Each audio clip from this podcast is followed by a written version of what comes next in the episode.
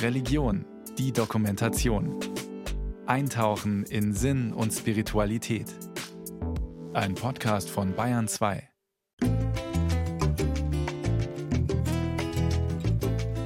Seit über 20 Jahren bin ich wirklich jede Woche zwei, drei, viermal abends unterwegs, sei es zum Standard oder Latein, Tango Argentino. Aber manchmal gehe ich einfach so in den Club und tanze für mich.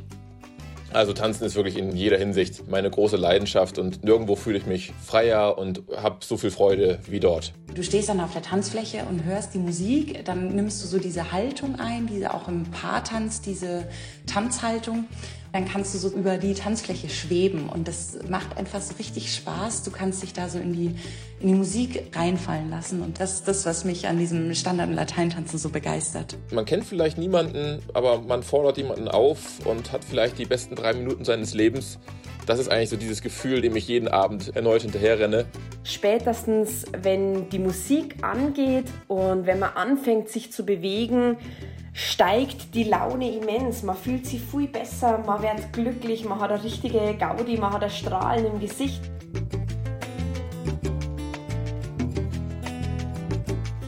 Tanzen macht Freude, zumindest sehr vielen Menschen. Egal ob Standardtänze, Jazztanz oder Modern Dance, Zumba, Line Dance, Bollywood-Tanz oder Samstagabends in der Disco. Das Spektrum ist groß. Es geht ums Gemeinschaftserlebnis, darum, Teil von etwas zu sein, verbunden mit anderen, vielleicht auch mit etwas Höherem. Tanz bietet Menschen die Chance, alle ihre Sinne zu öffnen, sagt die evangelische Pfarrerin und Choreografin Tatjana Schnüttgen aus Bad Wörishofen. Im Tanzen kann ich mich auf den Weg machen zu mir selber. Und das ganz besonders gut, weil ich im Tanzen alle meine Sinne, gebrauchen kann. Im Tanzen fühle ich mich ganz lebendig und so öffnet sich für mich auch eine spirituelle Erfahrung. Zudem sorgt Tanzen auch auf körperlicher Ebene dafür, dass man sich gut fühlt, weiß die Zumba-Trainerin und ehemalige Profitänzerin Daniela Haselsberger aus Scheffau am Wilden Kaiser. Man konzentriert sie auf sich, man konzentriert sie auf die Bewegung, auf seinen eigenen Körper und auf die Musik. Und dazu kommt auch noch, dass Endorphine ausgeschüttet werden, also die Glückshormone. Und die sind dann auch schuld, dass das Hormonsystem ein bisschen umgestellt wird auf glücklich sein. Und der ganze Körper wird von diesem Glücksgefühl durchströmt und das ist einfach super. Da überrascht es nicht, dass so vielen jungen Leuten, die regelmäßig in Clubs zum Tanzen gehen, ein Stück Lebensfreude abgeht, seitdem die Clubs und Diskotheken die ersten waren, die wegen Corona schließen mussten. Kulturinstitutionen hin oder her. Dabei sind es gerade die Clubs, die den Partygängern einen Mini-Urlaub vom Alltag verschaffen.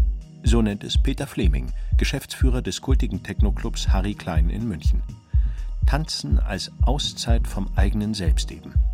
Als Moment des Aus sich herausgehens, der Ekstase.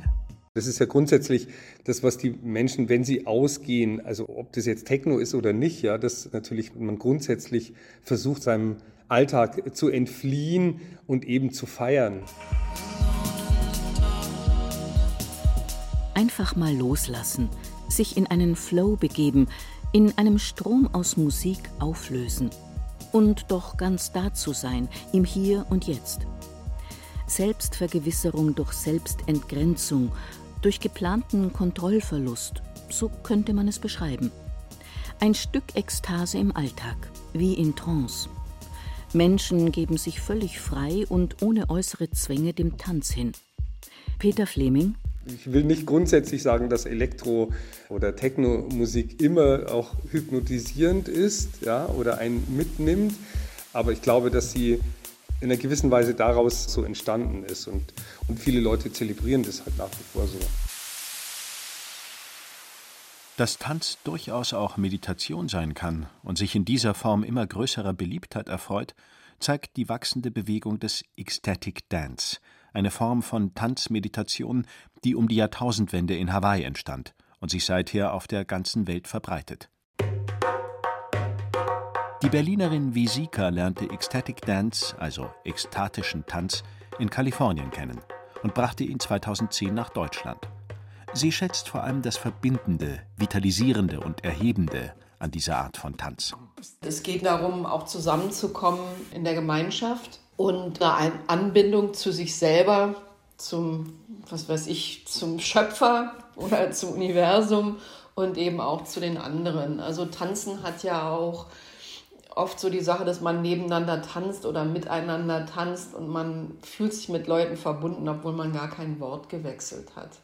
Also es funktioniert ja wirklich so auf einer ganz unter- oder unbewussten Ebene über das sogenannte Entrainment auch. Also die Musik schafft ja auch einen Rhythmus und eine Gleichschwingung zwischen den Leuten. Bei Ecstatic Dance darf jeder tanzen, wie er will. Es gibt keine Schrittfolgen, keine Choreografien. Es geht einfach darum, dass jeder so tanzen kann, wie er sich fühlt. Damit das funktioniert, gibt es ein paar Spielregeln. Wir tanzen barfuß. Es wird auf der Tanzfläche nicht gesprochen. Es gibt auch keine Handys oder sowas, sondern man soll sich eben wirklich unbeobachtet fühlen dürfen, frei fühlen dürfen, sich ausdrücken können, ohne dass man das Gefühl hat, jemand postet da irgendwas auf Instagram oder sowas. Zudem sind Alkohol, Drogen und Zigaretten tabu. Den Rahmen bilden bei jedem Ecstatic Dance ein Anfangskreis, eine Meditation und ein Schlusskreis, bei denen alle zusammenkommen. Dazwischen wird zwei Stunden getanzt. Ein Ritual mit eigener Liturgie.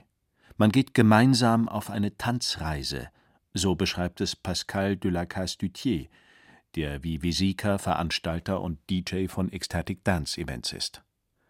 Durch diesen festen Rahmen und die Meditation spreche Ecstatic Dance natürlich eher Menschen mit spirituellem Hintergrund an, aber generell sei es für alle etwas, die Lust auf Tanzen haben.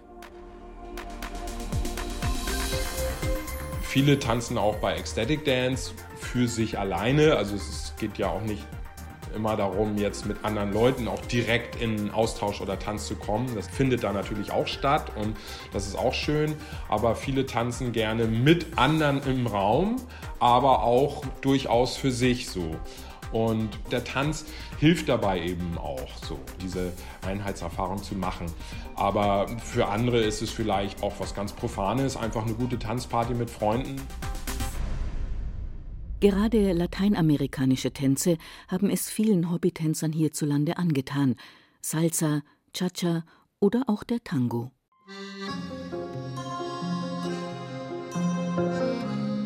Dieser Tanz ist der Inbegriff der Leidenschaft.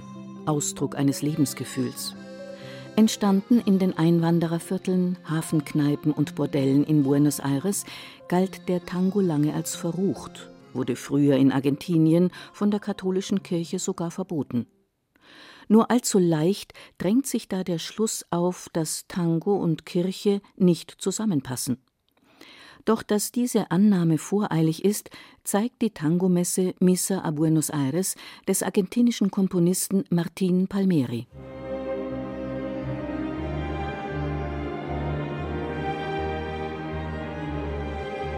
Es sind ungewohnte Klänge, die die Stadtpfarrkirche St. Nikolaus im oberbayerischen Mühldorf am Inn erfüllen. Klavier, Geige, Bandonion. Sie entführen die Zuhörer in fremde Welten.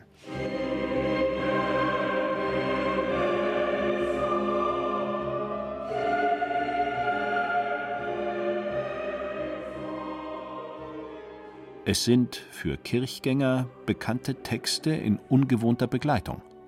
Eine Mischung, die dem Kantor und Musikdirektor André Gold aus Neuötting sehr gut gefällt.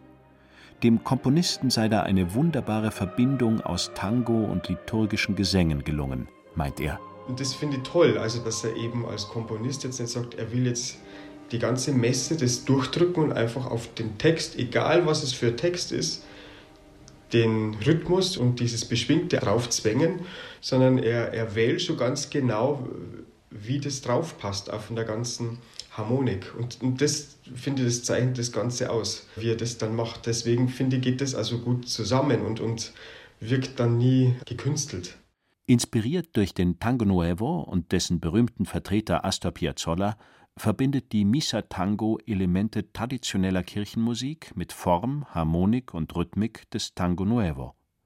Gerade das war die große Herausforderung für den Kammerchor Cantus Aurumque, mit dem André Gold die Missa Tango in Mühldorf aufführte. diese Synkopen und dieses sehr, sehr präzise und aber trotzdem, das Präzise darf nicht mechanisch wirken, sondern es muss immer nur aus dem Bauch rauskommen. Und das ist für uns unglaublich schwierig, weil es ja auch ein Spüren und ein Loslassen beinhaltet und andererseits aber irgendwas im, im Blut haben muss, dass das authentisch klingt. Und das hat uns wirklich einige Proben gekostet und wir haben teilweise sogar mit Metronom geübt beim Singen. Den Vorbehalt, dass Kirche und Tango nicht zusammenpassen, sieht André Gold nicht. Für ihn gibt es mehr Verbindendes als Trennendes. Wir brauchen ja nur die Psalmen lesen, da heißt es ja auch, tanzet und springet und alles Mögliche, da ist der Jubel ja inbegriffen. Ja? Also das Tanzen ist ja ein Ausdruck von Freude und die Feier des Gottesdienstes ist die Feier der Auferstehung immer. Und wenn man zur Auferstehung nicht freudig sein darf und zur Erlösung und tanzen, dann haben wir irgendwas ganz falsch begriffen. Also insofern passt der Tanz immer in die Kirche, weil es ein Ausdruck von Zufriedenheit ist und sich freuen, am Leben zu sein und, und im theologischen Sinne dann erlöst zu sein. Auch den Zuhörern der Misa Tango hat die Mischung aus Messe und argentinischem Tanz gut gefallen. Ich fand es wirklich toll. Ganz was anderes, aber total spannend und hervorragend zusammenpassend. Ja, sehr schön war es, hat mir gut gefallen. Ich konnte es mir erst nicht vorstellen, aber war dann positiv überrascht. Also es war mal was Neues und schön frisch. Man kennt die Texte von der Kirche her, aber diese Musik, dieses Flotte, und also ich fand es wirklich wunderschön. Mal war was ganz Neues, ganz ungewohnt in einer katholischen Kirche, aber schön.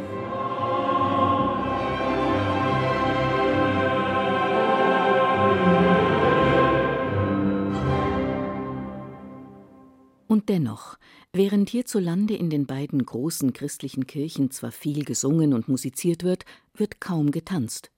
Die wenigen Ausnahmen, charismatische Gemeinschaften und Freikirchen, Veranstaltungen im Rahmen des evangelischen Kirchentags und Themengottesdienste oder wenn Künstler den Kirchenraum für ihre Darstellung nutzen. So hat die Berliner Feldenkreislehrerin und Performancekünstlerin Heike Schmidt zusammen mit dem Choreografen Ingo Reulecke eine strukturierte Improvisation zum Thema Tanzen für den Frieden in der Potsdamer Friedenskirche getanzt. Dabei war die Idee, dass Improvisieren eigentlich auch was hat, was sehr viel Friedensfähigkeit oder Akzeptanz voraussetzt.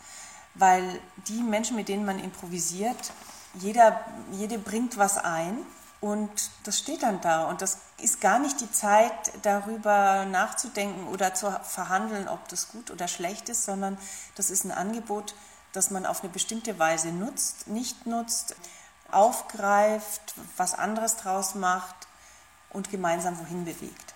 Die Performance endete mit einem Silent Walk, einer Art bewegter Meditation im Schlosspark von Schloss Sanssouci, zu der alle Zuschauerinnen und Zuschauer eingeladen waren.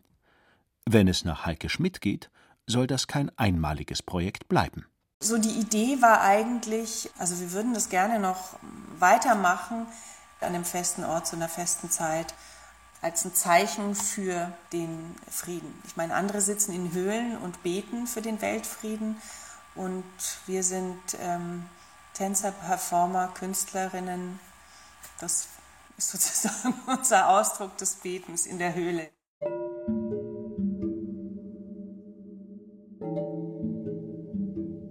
Andere Kulturen und Religionen stehen ganz anders zum Tanz. Bei vielen gehört der Tanz als eine Art Gottesdienst, der mit dem Körper gefeiert wird, zum rituellen Leben dazu. Die Theologin Tatjana Schnüttgen aus Bad Wörishofen hat einige Jahre in der Demokratischen Republik Kongo gearbeitet und dort Gottesdienste erlebt, die ganz anders waren als in Deutschland. Lebhaft, mit viel Musik, mit Chören. Und die Chöre haben sich immer bewegt und mit den Chören die ganze Gemeinde das hat mich begeistert, diese Stimmung in den Gottesdiensten und auch die Erfahrung, dass ich meinen Körper im Gottesdienst spüren darf und den einsetzen kann im Singen und im Gebet.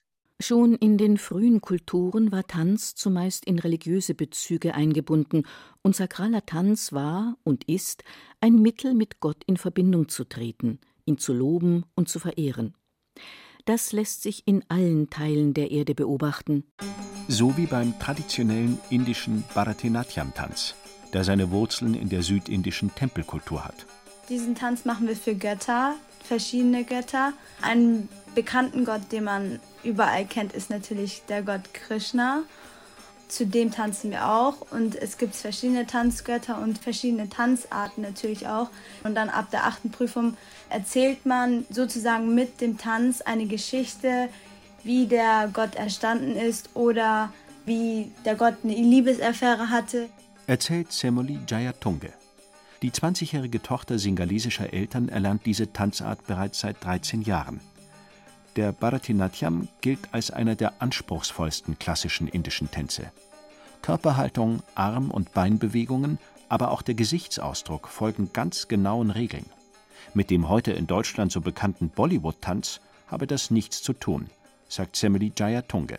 Auch wenn es anstrengend ist und man auf sehr viel achten muss, macht es schon sehr viel Spaß und es bringt auch sehr viel in der Zukunft, weil Bharatanatyam kennt nicht unbedingt jeder und es ist auch eine sehr besondere Tanzart. Und für mich ist es eine Ehre, dass ich das halt tanzen kann.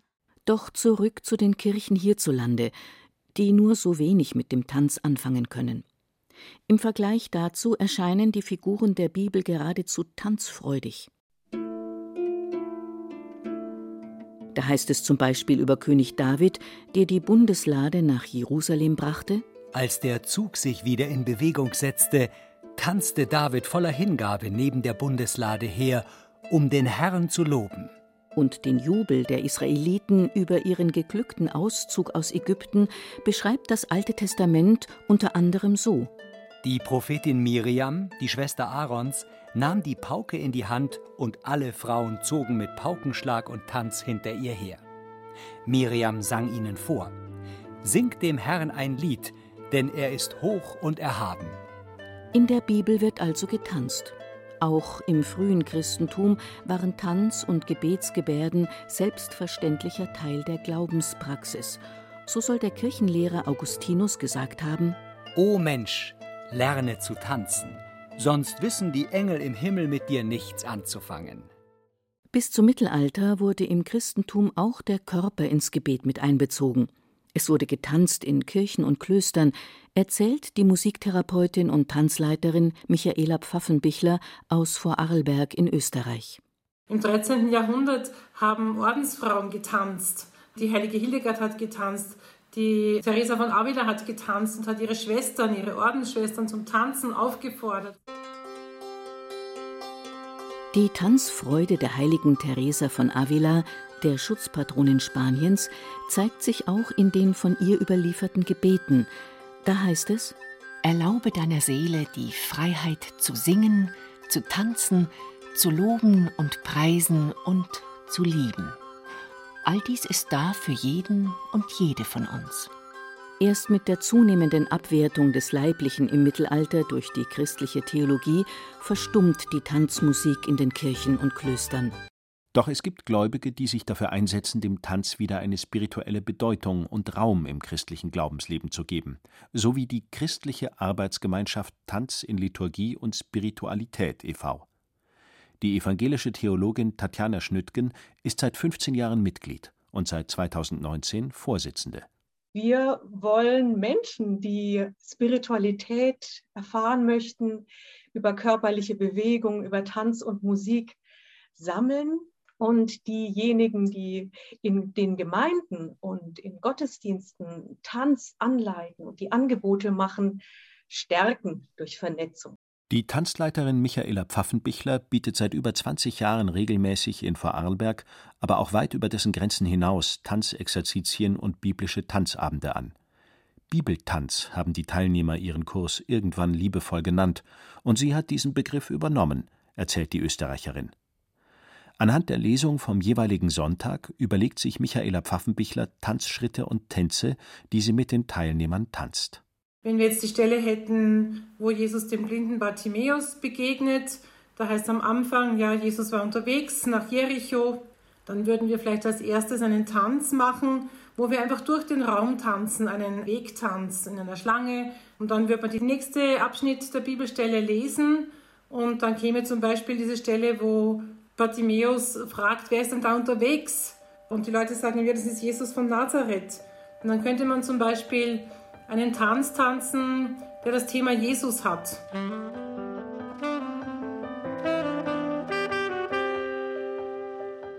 Bei der Auswahl der Musik folge sie ganz ihrer Intuition, sagt die Tanzleiterin. Es gebe kaum eine Musikrichtung, die so gar nicht passe. Neben dem gemeinschaftlichen Ertanzen der Bibelstelle gibt es auch ein Gebärdengebet. Das ist eine Gebärde, die man nur im Stehen tanzt, wo jeder ganz für sich ist, wo man nicht im Kreis steht, nicht die gleichen Schritte tanzt, sondern äh, jeder im eigenen Tempo eine Gebärde, die Arme hochzustrecken oder ans Herz zu legen oder was auch immer dann gerade dran ist. Das lockert einerseits den Abend auf und andererseits führt es mich noch mehr zu mir selber. Für Michaela Pfaffenbichler ist Tanz die Möglichkeit, mit allen Sinnen zu beten. Ich kann mit Leib und Seele in das Wort Gottes hineinspüren oder ich kann es wirklich sozusagen am eigenen Leib erfahren. Und das macht etwas mit uns Menschen. Das bleibt nicht nur im Kopf, das bleibt nicht nur im Denken, im Wünschen, das geht wirklich in den Leib. Und das ist etwas ganz Besonderes an dieser Art des Tanzens. Weil das Wort Gottes wirklich ganz mit mir in Kontakt kommt und ganz mit mir verbunden wird. Auch als Leiterin des Tanzabends genießt Michaela Pfaffenbichler diese Atmosphäre. Das liege zum einen an dem Gemeinschaftsgefühl, das durch das gemeinsame Tanzen entstehe, aber auch an der ganz persönlichen Erfahrung. Ich habe schon Bibeltanzabende erlebt, selbst wenn ich sie angeleitet habe, wo vorher irgendwas ganz schwierig war und nachher war ich nur glücklich. Oder einfach dieses Hineingehen in diese Art der Begegnung und des Umgangs mit dem Wort Gottes, die hat was, ja, was Beglückendes.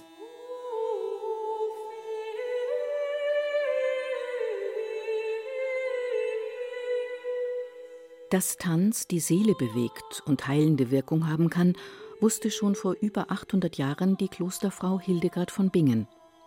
In ihrem Tanz-Singspiel Ordo Virtutum setzt sie Tanz, Bewegung und Musik ein, um Menschen wieder in innere und äußere Harmonie zu bringen.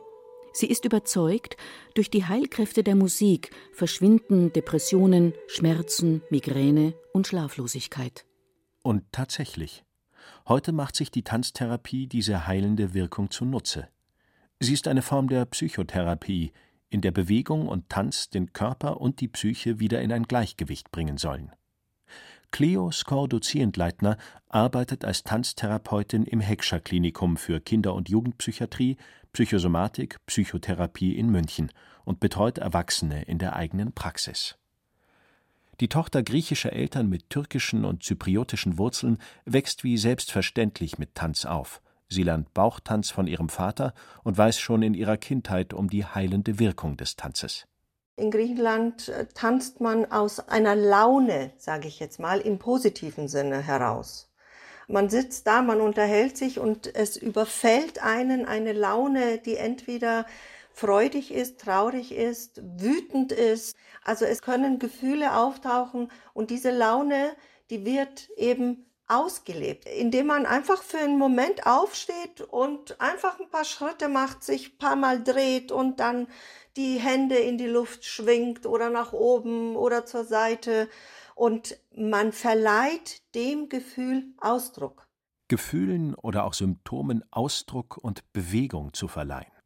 Darum geht es auch in der Tanztherapie. Nach einem Anamnesegespräch lädt Cleo Skor-Dozentleitner ihre Patienten und Klienten dazu ein, das Gefühl, das gerade präsent ist, in Bewegung umzusetzen. Auch wenn es ein negatives Gefühl ist. Ich sage jetzt mal, wenn jemand mit einer Unruhe kommt und sagt, diese Unruhe stört mich, dann ist es nicht so, dass ich sage, wir machen die weg, sondern wir gucken mal hin. Die Tanztherapeutin bietet dann Musik an, die zu diesem Gefühl passt und begleitet den Tanzenden behutsam mit systemischen Fragen. Was will denn diese Unruhe? Und warum? Wo sitzt sie im Körper? Wozu ist sie überhaupt da? Und dann passiert natürlich ganz häufig, dass erstmal Abwehr und Widerstand und nein, das will ich nicht und ich will dich nicht haben, geh weg. Und als Symptom geht man aber nicht so leicht weg. Das heißt, man hängt an denjenigen und dann erkennt aber der Patient oder Klient, dass dieses Symptom ihm einen Weg zeigt. Irgendwas will er ihm sagen. Und dann ist die Zeit, um sich damit zu beschäftigen und letztendlich dann vielleicht mit dem Bedürfnis zu beschäftigen.